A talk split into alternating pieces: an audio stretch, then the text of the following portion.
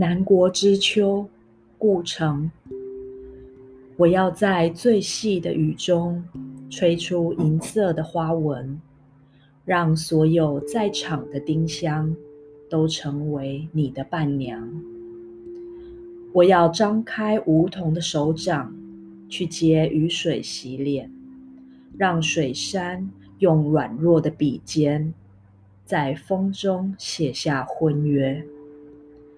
我要装作一个船长，把铁船开进树林，让你的五十个弟兄徒劳的去海上寻找。我要像果仁一样洁净，在你心中安睡，让树叶永远沙沙作响，也生不出鸟的翅膀。我要汇入你的湖泊。在水底静静的长成大树。